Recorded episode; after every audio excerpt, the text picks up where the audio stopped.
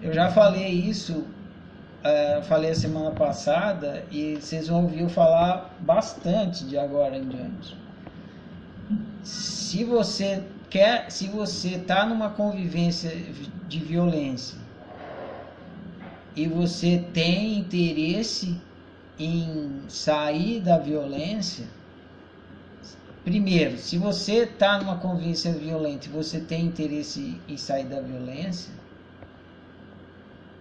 você tem que ter alguma consciência de que você está numa convivência violenta, senão você não vai sair. Então, ele está estudando, você já tem essa consciência. Aí você deseja sair, você não quer mais ficar nesse ciclo vicioso de submisso, submisso impositor eternamente.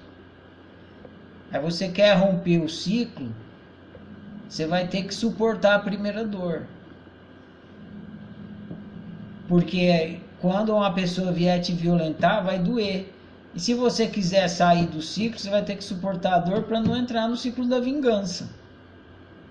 Senão, você, a pessoa doeu, você procura a primeira coisa que vem na sua cabeça que vai fazer doer o mesmo tanto nela, ela vai fazer de volta e você vai ficar no ciclo. Então, se você estiver disposto a, a sair do ciclo, você vai ter que ter lucidez suficiente e, e lembrar disso que eu estou falando agora. Você vai ter que suportar a primeira dor. Senão você nunca vai abrir o canal de diálogo pessoa vem te bate, você devolve o tapa. Agora, se você suportar, a pessoa vem te bate, você assimila o tapa, respira e fala: Não quero entrar nesse tipo de violência. Vou, vou procurar outra.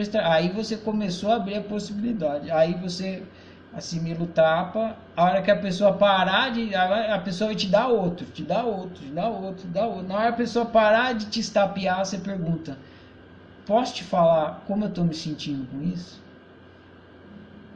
Aí a pessoa te dá mais 30 tapas. Aí você fala. Aí você fala: Calmou? Posso falar agora? É. Entendeu?